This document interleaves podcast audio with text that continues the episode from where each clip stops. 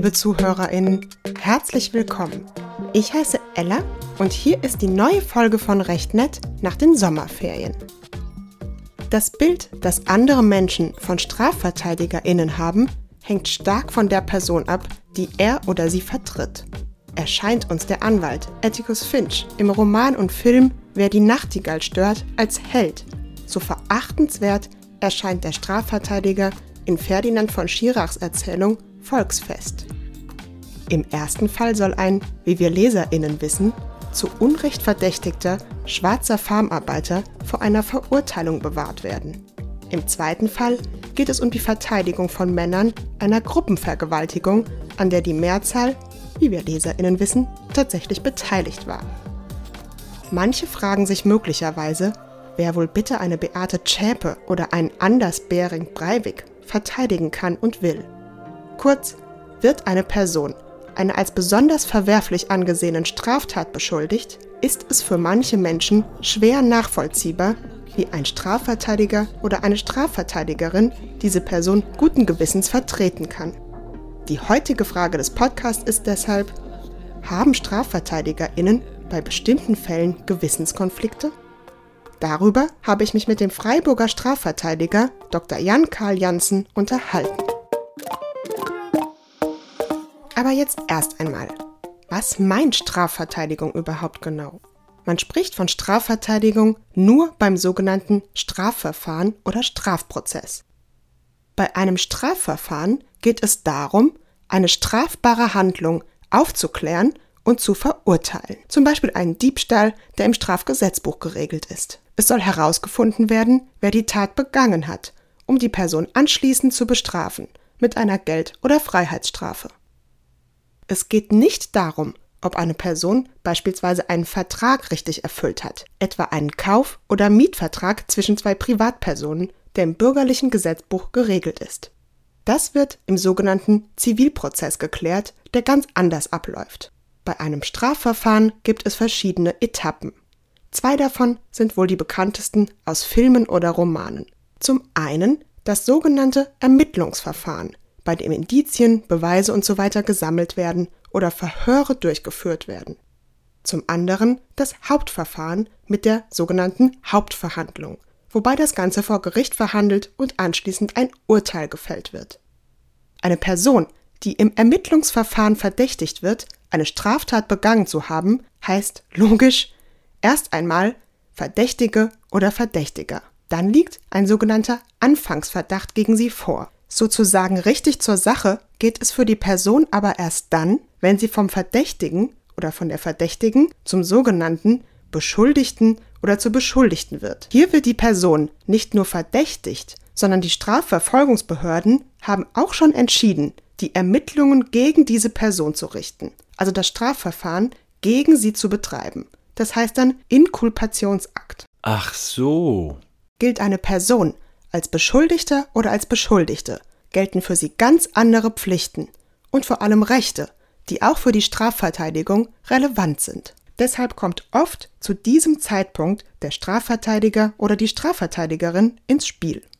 Ist die Eröffnung des Hauptverfahrens gegen eine Person beschlossen, wird sie vom Beschuldigten oder der Beschuldigten zum Angeklagten oder zur Angeklagten.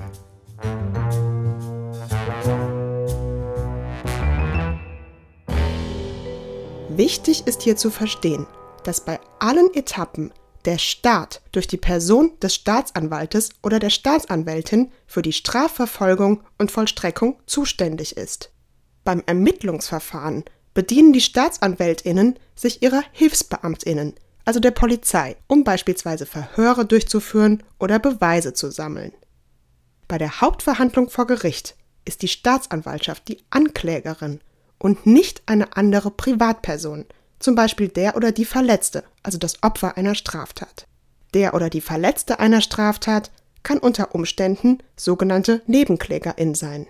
Aber sogar wenn der oder die Verletzte selbst gar kein Interesse an einem Strafverfahren hat und sich vielleicht denkt, ach was bringt's schon, kann das Strafverfahren von der Staatsanwaltschaft durchgeführt werden.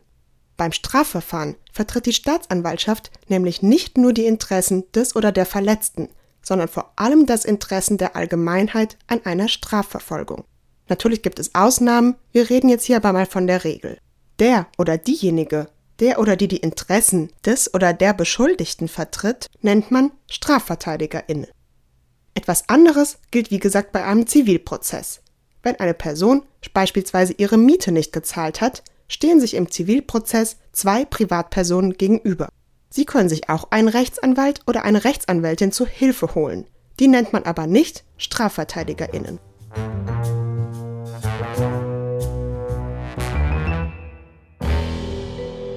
So, und aus dieser Besonderheit, also der Staat kümmert sich um die Strafverfolgung und Vollstreckung, ergibt sich jetzt auch, warum in einem Strafprozess gerade die StrafverteidigerInnen so wichtig für ein faires Verfahren sind. Um ein Gegengewicht zum Staat herzustellen. Es soll Waffengleichheit hergestellt werden. Für eine Einzelperson ist das Strafverfahren schwer zu verstehen und vor allem kennt sie meistens ihre genauen Rechte gar nicht. Der Staat aber schon.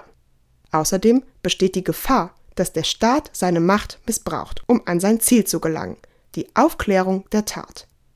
Stehen sich, wie im Zivilprozess, zwei Einzelpersonen gegenüber, besteht grundsätzlich schon mal Waffengleichheit.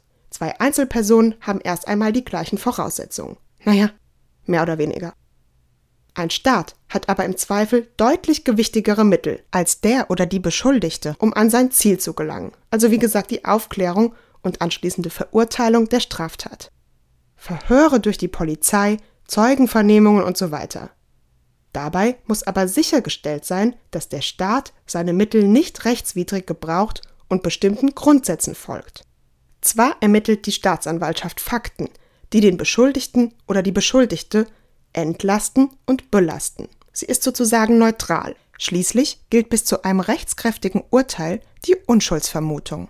Allerdings sieht das in der Praxis manchmal anders aus und es wird, naja, sagen wir mal, erfolgsorientiert vorgegangen. Es soll vor allem möglichst schnell ein Täter oder eine Täterin gefunden und das Verfahren abgeschlossen werden. StrafverteidigerInnen müssen dabei das Gleichgewicht zwischen Staat und Einzelperson sicherstellen und eine staatliche Machtüberschreitung oder eine anschließende Fehlentscheidung verhindern. Denn bei einem Strafverfahren sind die Folgen besonders einschneidend, vor allem zum Beispiel bei einer Freiheitsstrafe. Ein Beispiel. Das Recht, bei einer Vernehmung durch die Polizei zu schweigen. Polizistinnen können die einer Straftat beschuldigten Person nicht zu einer Aussage zwingen. Wird dieses Recht missachtet, ist die Aussage grundsätzlich nicht verwertbar und eine Verurteilung, die nur auf dieser Aussage beruht, wäre rechtswidrig.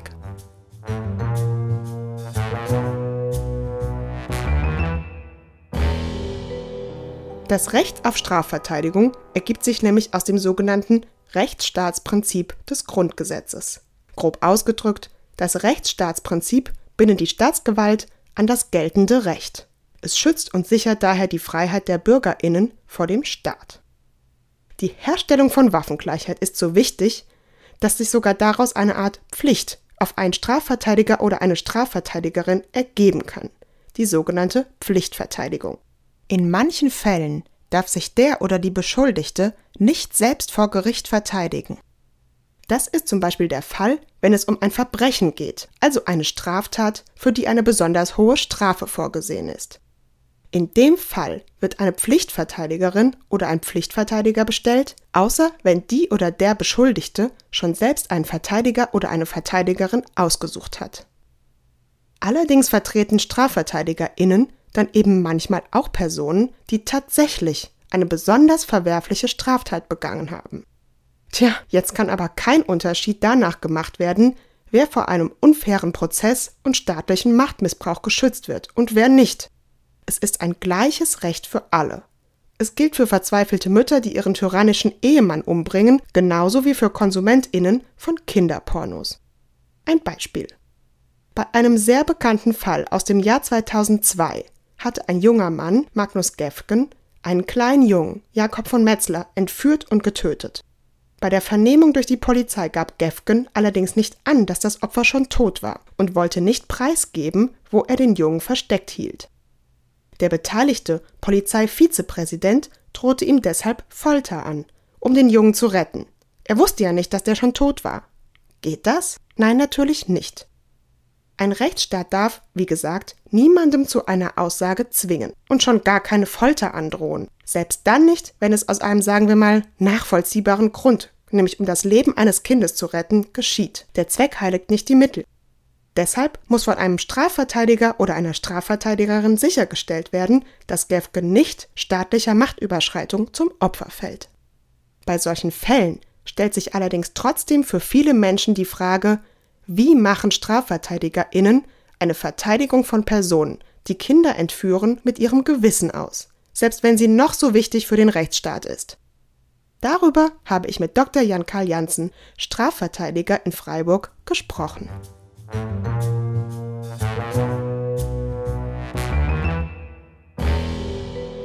So, fangen wir mal an. Was fällt Ihnen spontan ein, wenn ich Sie nach dem Zusammenhang zwischen Strafverteidigung und Moral frage? Das erste wäre, dass ich finde, dass Strafverteidigung per se nicht moralisch ist. Es ist ein freier Beruf mit einem gesetzlichen Auftrag. Es ist wirklich ein ganz toller Beruf, den ich gerne ausübe und ich kann nur dafür werben. In der Praxis äh, haben Strafverteidigerinnen und Strafverteidiger die Berufsordnung äh, zu achten. Es gibt einerseits die Bundesrechtsanwaltsordnung, da steht drin, der Rechtsanwalt ist ein unabhängiges Organ der Rechtspflege, da sage ich nachher noch was dazu. Und dann gibt's aber rechtliche und damit auch moralische Grenzen der Strafverteidigung, und zwar immer dann, wenn wir uns in den Bereich der Interessenkollision oder des Parteiverrats begeben. Wenn wir ähm, Mandate übernehmen. Man muss wissen, dass ähm, bis zur rechtskräftigen Verurteilung, also dass jemand ähm, von einem Gericht verurteilt wurde und dieses Urteil auch rechtskräftig ist, dass bis dahin die Unschuldsvermutung gilt. Das ist wahnsinnig wichtig, auch in der Praxis. Es ist vor allem dann wichtig, wenn man sich mit ganz schwerwiegenden Tatvorwürfen konfrontiert sieht, Beispiel Vergewaltigung, um gleich mal somit das schärfste Schwert ähm, zu ziehen. Ähm, wir arbeiten in solchen, Verfahr in solchen Verfahren so, dass wir mit Beschuldigten ausführlich sprechen. Meistens geht es so los, dass man erstmal am Telefon spricht, ähm, die ersten Informationen einholt und vielleicht auch schon in diesem Stadium prüft, ob man Mandat übernimmt. Klammer auf, hat man moralische Bedenken, ja oder nein. Ähm, in der Praxis ähm, sind die moralischen Bedenken auch vielleicht deswegen nicht ganz hoch, weil ähm, es immer erstmal zunächst ein Tatverdacht ist, nichts ist bestätigt. Ein Verteidiger orientiert sich nicht nur an dem, was die Beschuldigten einem in der Praxis sagen, sondern vor allem auch an der Beweislage. Das heißt, äh, wir müssen uns erstmal einen Überblick über ein Verfahren verschaffen, um überhaupt zu bewerten, um was es letztlich geht.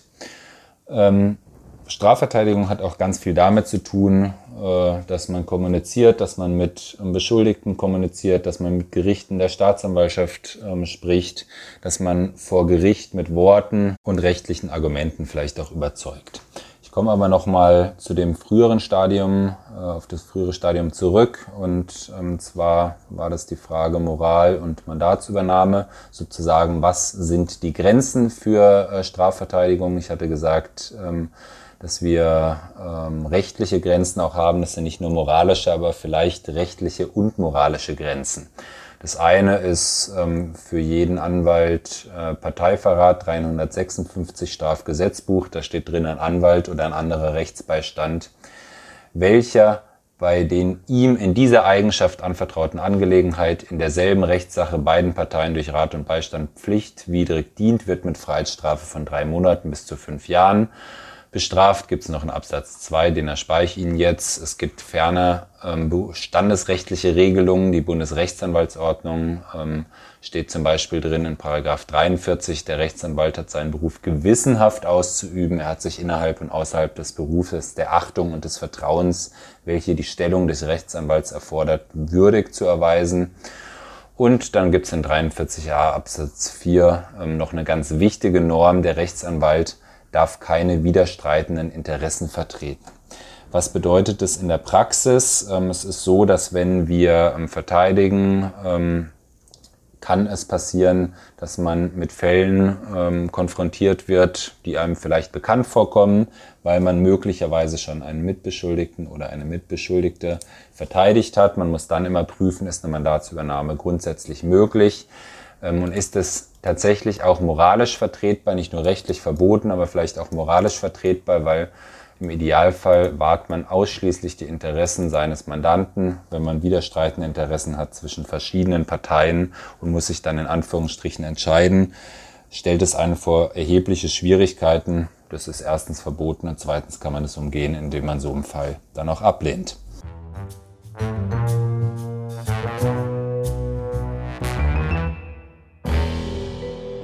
Moral- und Strafverteidigung erinnert mich vielleicht auch ein bisschen daran, Effi Bries, das ist ein weites Feld, es ist schwierig darüber zu sprechen, die Moral der Strafverteidigung. Über dieses Thema zu reden, hat jemand gesagt, das gleiche dem Versuch auf Zehenspitzen durch eine Flutwelle zu balancieren.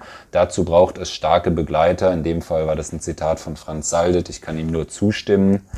Es ist ein wirklich wahnsinnig schwieriges Thema, auch wenn man beinahe täglich damit konfrontiert ist. Man kann das aber auch ein bisschen relativieren. Ich hatte das eingangs gesagt mit der Unschuldsvermutung und dem Tatverdacht. Und es ist auch in der Praxis so, ähm, dass wenn ich mir jedes Mal erhebliche äh, moralische Fragen stellen würde, kann ich das jetzt, geht es oder geht es nicht, dann hätte ich, glaube ich, Schwierigkeiten, um ruhig zu schlafen und meinen Beruf auszuüben, sondern es ist ähm, ganz häufig so, ähm, man wird am Telefon mit irgendeinem Sachverhalt konfrontiert, man spricht mit den Leuten, überlegt sich dann, ähm, was sind vielleicht die Probleme, um was geht's in dem Fall. Es äh, ist immer einerseits, hatte ich auch schon angerissen, die Schilderungen, mit denen wir ähm, konfrontiert werden. Andererseits dann das, was später in der Akte steht, das weicht manchmal erheblich voneinander ab. Ähm, jedenfalls stellt sich da in aller Regel nicht sofort oder stellen sich dort nicht sofort moralische Bedenken ein. Ferner kann man sich auch noch äh, sozusagen mit den Grundlagen befassen. Ähm, es gibt einerseits ähm, die sogenannte Organtheorie. Ich will jetzt nicht tief abtauchen in irgendwelche dogmatischen Fragestellungen, ähm, aber Organtheorie äh, hat der Reichsgerichtshof gesagt, Verteidiger von jeder anderen Kontrolle als derjenigen des Gewissens unabhängig, namentlich auch vom Mandanten. Ich kann dem nur zustimmen. Es wird formuliert, man sei ein gleichberechtigtes Organ der Rechtspflege.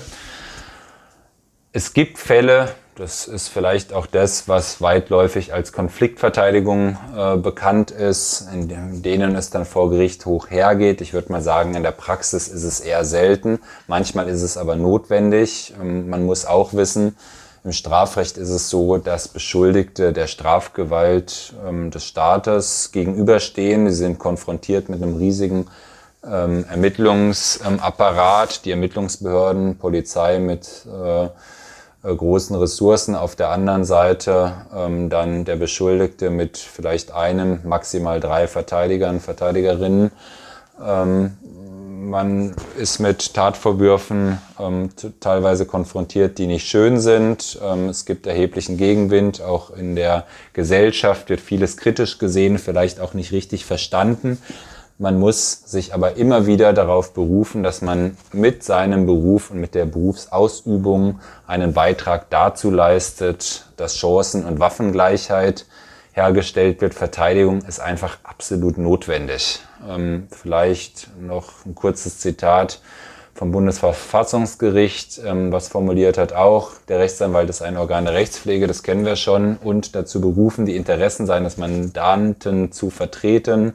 Sein berufliches Tätigwerden liegt im Interesse der Allgemeinheit an einer wirksamen und rechtsstaatlich geordneten Rechtspflege unter der Geltung des Rechtsstaatsprinzips des Grundgesetzes müssen dem Bürger schon aus Gründen der Chancen- und Waffengleichheit Rechtskundige zur Seite stehen, denen er vertrauen und von denen er erwarten kann, dass sie seine Interessen unabhängig, frei und uneigennützig wahrnehmen. Dem Rechtsanwalt als berufenem unabhängigen Berater und Beistand obliegt es, seinem Mandanten umfassend beizustehen. Ich gebe mir Mühe, dem immer gerecht zu werden. Ähm, Strafverteidigung und Moral sind für mich letztlich Begriffe, die gleichberechtigt nebeneinander stehen.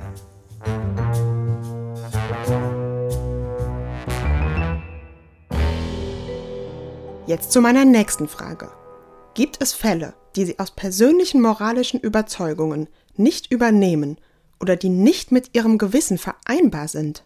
ähm, es ist immer so, dass wir einen Tatverdacht verteidigen. Wir verteidigen niemals feststehende Sachverhalte. Es werden Taten vorgeworfen. Ob das sich so bewahrheitet oder nicht, ist am Anfang erstmal völlig offen. Es gibt vielleicht etwas eindeutigere Beweislagen und weniger eindeutige, aber es ist, es ist mir zumindest jetzt noch nicht vorgekommen, dass ich einen Fall habe, wo ich sozusagen die Akte aufmache und ähm, mit Aufschlagen der Akten, Akte schon sehe, okay, alles steht fest, ich kann genau sagen, was am Ende rauskommt. Sondern da gibt's immer noch ein paar Ungereimtheiten oder es gibt auch noch vielleicht ein paar Geschichten zu den persönlichen Verhältnissen, die dann den Fall in einem ganz anderen Licht erscheinen lassen. Es ist auch so, dass Verteidigerinnen und Verteidiger oder zumindest ähm, machen wir das so mit meinen Kollegen, dass wir immer nur den Täter verteidigen und niemals die Tat. Das heißt, die dahinterstehende Person, für die Person gilt die Unschuldsvermutung, bis das rechtskräftig ähm, erwiesen ist, das was vorgeworfen wird. Ähm, es ist auch so, dass man in den Fällen ähm, relativ früh Klammer auf, immer erst dann, wenn man die Akte gelesen hat, ähm, eine Verteidigungsstrategie entwirft und die mit den Beschuldigten bespricht. Ähm, nochmal, wir verteidigen immer den Täter und nicht die Tat. Es mag Beschuldigte geben, die gerne von uns hätten, dass wir die Tat verteidigen. Es ist dann ein Abstimmungsprozess, kommt darauf an, was es ist, ähm, worum es geht. in aller Regel machen wir das nicht, aber natürlich orientieren wir uns auch oder ausschließlich an den Interessen des Mandanten. Bei der Verteidigungsstrategie ist es aber so, dass man einfach als Verteidiger einen besseren Blick auch für das gesamte Verfahren hat und man immer auch ein bisschen aufpassen muss, dass man sich als Verteidiger nicht instrumentalisieren lässt. Es gibt beliebige Interessen, ähm, man kann sie teilen, man kann sie nicht teilen. Ähm, die Fälle sind so verschieden, wie die Leute sind.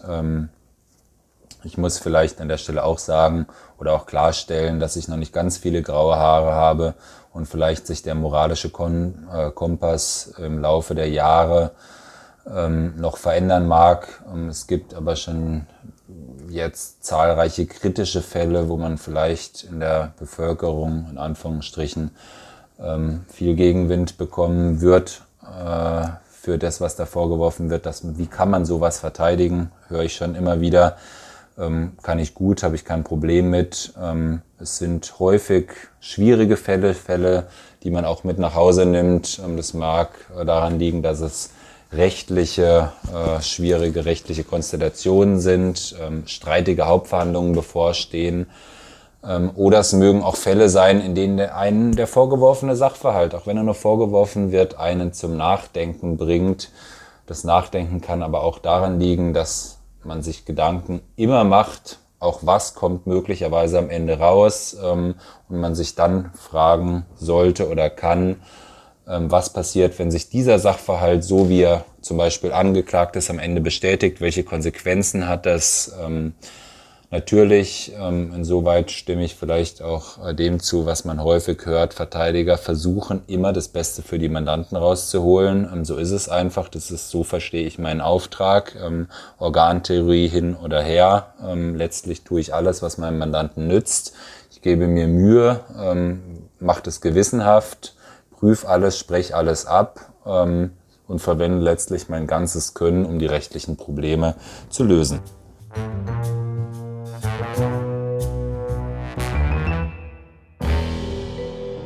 Ich denke, ich sage jetzt doch auch noch was äh, zu sozusagen dem Kernproblem oder dem, dem Kernkonflikt, ähm, mit dem man sich häufig konfrontiert sieht, und zwar dem Stichwort vorgeworfene Vergewaltigung. Wenn man das hört, kann einem vielleicht erstmal anders werden, denkt man ganz, ganz furchtbar ist es auch, wenn sich's äh, bewahrheitet oder wenn das am Ende rechtskräftig feststeht. Ich kann dazu allerdings nur sagen, dass das ein Feld ist. Ich kenne keinen Bereich, der so sehr ähm, äh, kontrovers diskutiert wird, wo die Vorverurteilungen sowas von feststehen. Wenn der Vorwurf erhoben wird, wissen eigentlich schon alle, dass es so war. Ich kann nur aus der Praxis sagen, dass ich es mehrfach mit Fällen zu tun habe, in denen zum Beispiel eine familienrechtliche Auseinandersetzung, eine streitige Scheidung geführt wird. Ähm, solche Verfahren entwickeln sich in eine gewisse Richtung und äh, plötzlich war nie die Rede von, ähm, geht der Scheidungsprozess, äh, droht schlecht auszugehen und dann wird der Vorwurf ähm, erhoben, ach übrigens, vor drei Jahren gab es übrigens äh, eine Vergewaltigung, vielleicht sind noch Kinder im Spiel, ähm, es geht noch ums Sorgerecht und man hat dann das Strafrecht als Mittel zur Interessendurchsetzung. Ähm, die Erhebung von derartigen Vorwürfen äh, sind dann die sogenannten Aussage gegen Aussage Konstellationen führen bereits dazu, dass jemand im Prinzip landläufig als verurteilt gilt. Ähm, man wird sozial geächtet. Es wird einem kein Glauben geschenkt. Ähm, es ist im Übrigen auch so, wenn jemand mit so einem Vorwurf inhaftiert wird ähm, und kommt ähm, in Untersuchungshaft, man möchte nicht in Untersuchungshaft sein mit äh, so einem Vorwurf. Man ist sozusagen auf dem Ranking der Strafgefangenen ganz unten und wird auch dort geächtet. Zusammenfassend gibt es Fälle, die ich aus persönlich moralischen Überzeugungen nicht übernehmen würde. Ja, gibt es, ähm, auch wenn wir immer die Täter verteidigen, nicht die Tat. Ähm, wenn da eine Gesinnung zum Beispiel dahinter steckt, die auch genutzt werden soll, die sich durchschlägt auf die Taten, Stichwort äh, zum Beispiel NSU, das wäre sicherlich was, kann ich mir weniger vorstellen. Und wie gehen Sie persönlich damit um, wenn ein Fall, den Sie übernommen haben, moralisch an Ihre persönlichen Grenzen stößt? Ist das schon einmal vorgekommen? Jedenfalls noch nicht so weit, dass ich das Mandat am Ende niedergelegt habe, aber ich will es jetzt auch nicht beschönigen. Es gibt immer wieder Fälle, in denen man denkt, äh, so geht's aber nicht. Das ist vielleicht auch die Position von der Staatsanwaltschaft. Das ist aber auch in Ordnung. Ähm, wir haben es nun mal mit Straftaten zu tun.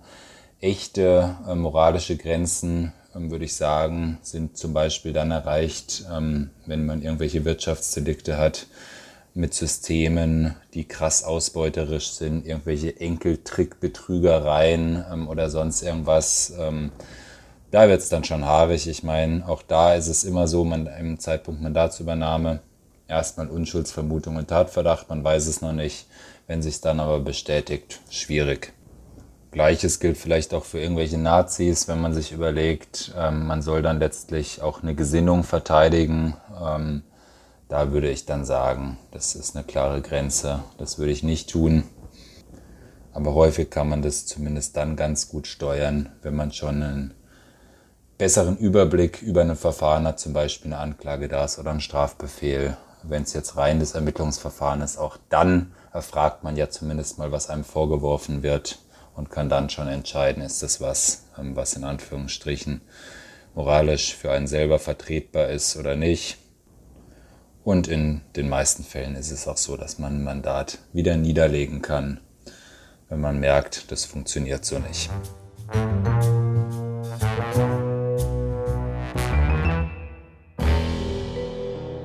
So, Jetzt ein Beispiel, das, wie ich denke, vielleicht viele Menschen beschäftigen könnte. Sie wissen, dass Ihr Mandant oder Ihre Mandantin eine in unserer Gesellschaft als besonders verwerflich angesehene Straftat begangen hat. Sagen wir mal ungefähr das Schlimmste, eine Vergewaltigung einer minderjährigen Person mit Todesfolge. Er oder sie hat die Tat Ihnen gegenüber gestanden. Sie finden einen wichtigen prozessualen Fehler oder auch einen anderen Grund, durch den Ihr Mandant oder Ihre Mandantin freigesprochen werden oder eine deutlich geringere Strafe erhalten könnte. Wie gehen Sie damit um? Das ist für mich relativ eindeutig, wenn ich äh, auf dem Boden der Strafprozessordnung arbeite, was die Grundlage unserer Tätigkeit ist, dann wende ich diese auch an und tue auch alles für meine Mandanten, was nützlich ist und was dient. Und wenn es dazu führt, dass jemand freigesprochen wird, dann soll das so sein. Ähm, und wenn das dazu führt, dass eine Strafe niedriger ausfällt, dann soll das auch so sein. Wobei ich hier daran erinnern muss, dass das gebildete Beispiel wohl die krasse Ausnahme bildet. Ich lade im Hinblick auf schwerwiegende Tatvorwürfe auch insoweit zu einem Perspektivwechsel ein. Überlegen Sie sich, Sie sind in der Rolle eines Beschuldigten, werden mit einem erheblichen Tatvorwurf konfrontiert Sie bestreiten eine Beteiligung an der Tat, wenden sich dann eine, an einen Rechtsanwalt oder eine Rechtsanwältin und erhalten dann die Antwort. Dieses Mandat könne man aus moralischen Gründen nicht übernehmen, der Tatvorwurf sei zu schwerwiegend.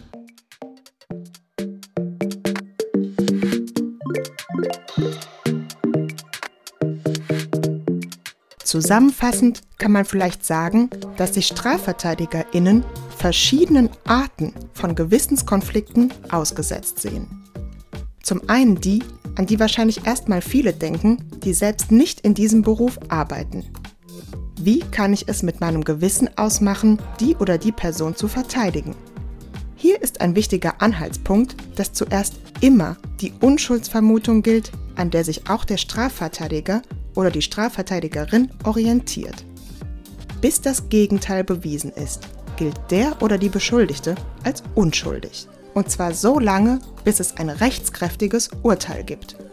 Das heißt, auch der Strafverteidiger oder die Strafverteidigerin nimmt ein Mandat für eine bis dahin unschuldige Person an. Aus dem Grund kommen Gewissenskonflikte allerhöchstens später auf, falls sich der Tatvorwurf bestätigt. Aber auch dann verteidigen StrafverteidigerInnen, wie Dr. Janssen sagt, die Person und nicht die Tat oder die Gesinnung der Person, die hinter der Tat steht. Zum anderen gibt es Gewissenskonflikte oder auch rechtliche Konflikte, mit der StrafverteidigerInnen konfrontiert sind, an die andere vielleicht nicht direkt denken. Wie vertrete ich meine MandantInnen am gewissenhaftesten? Hierbei ist zum Beispiel der sogenannte Parteiverrat zu nennen. StrafverteidigerInnen sind allein den Interessen ihrer MandantInnen verpflichtet. Das ist nicht nur eine moralische, sondern auch eine rechtliche Vorgabe. Sie dürfen nicht mehrere widerstreitende Interessen vertreten. Ich danke Dr. Jan Karl Janssen für seine Zeit und für die Mitwirkung an der Podcast-Folge durch seine Antworten. Und euch, ihr lieben Zuhörenden, danke ich fürs Reinhören. Ach ja, ich habe auch noch eine kleine Ankündigung zu machen. Manchmal ändern sich Lebenspläne, ihr kennt das ja bestimmt. Als ich im Januar dieses Jahres mit recht nett angefangen habe, hatte ich eine halbe Stelle und Kinder fand ich eher anstrengend. Jetzt habe ich bald eine neue Arbeit, für die ich mehr vorbereiten muss. Außerdem bekommen mein Freund, dessen Stimme ihr übrigens manchmal zu hören bekommt, und ich bald einen kleinen Mitbewohner. Ich bin nämlich schwanger. Weil ich den Podcast aber alleine mache, muss ich deshalb für einige Zeit umstellen. Ab jetzt kommt recht nett alle vier Wochen. Die nächste Folge kommt also erst am 15. September. Und dann hoffe ich, dass mich unser kleiner Mitbewohner schon bald so weit unterstützen kann, dass ich wieder auf den Zwei-Wochen-Tag zurückkommen kann. Ich hoffe aber, ihr bleibt mir trotzdem treu. Wir hören uns am 15. September. Ich freue mich auf euch. Keep on looking at the stars.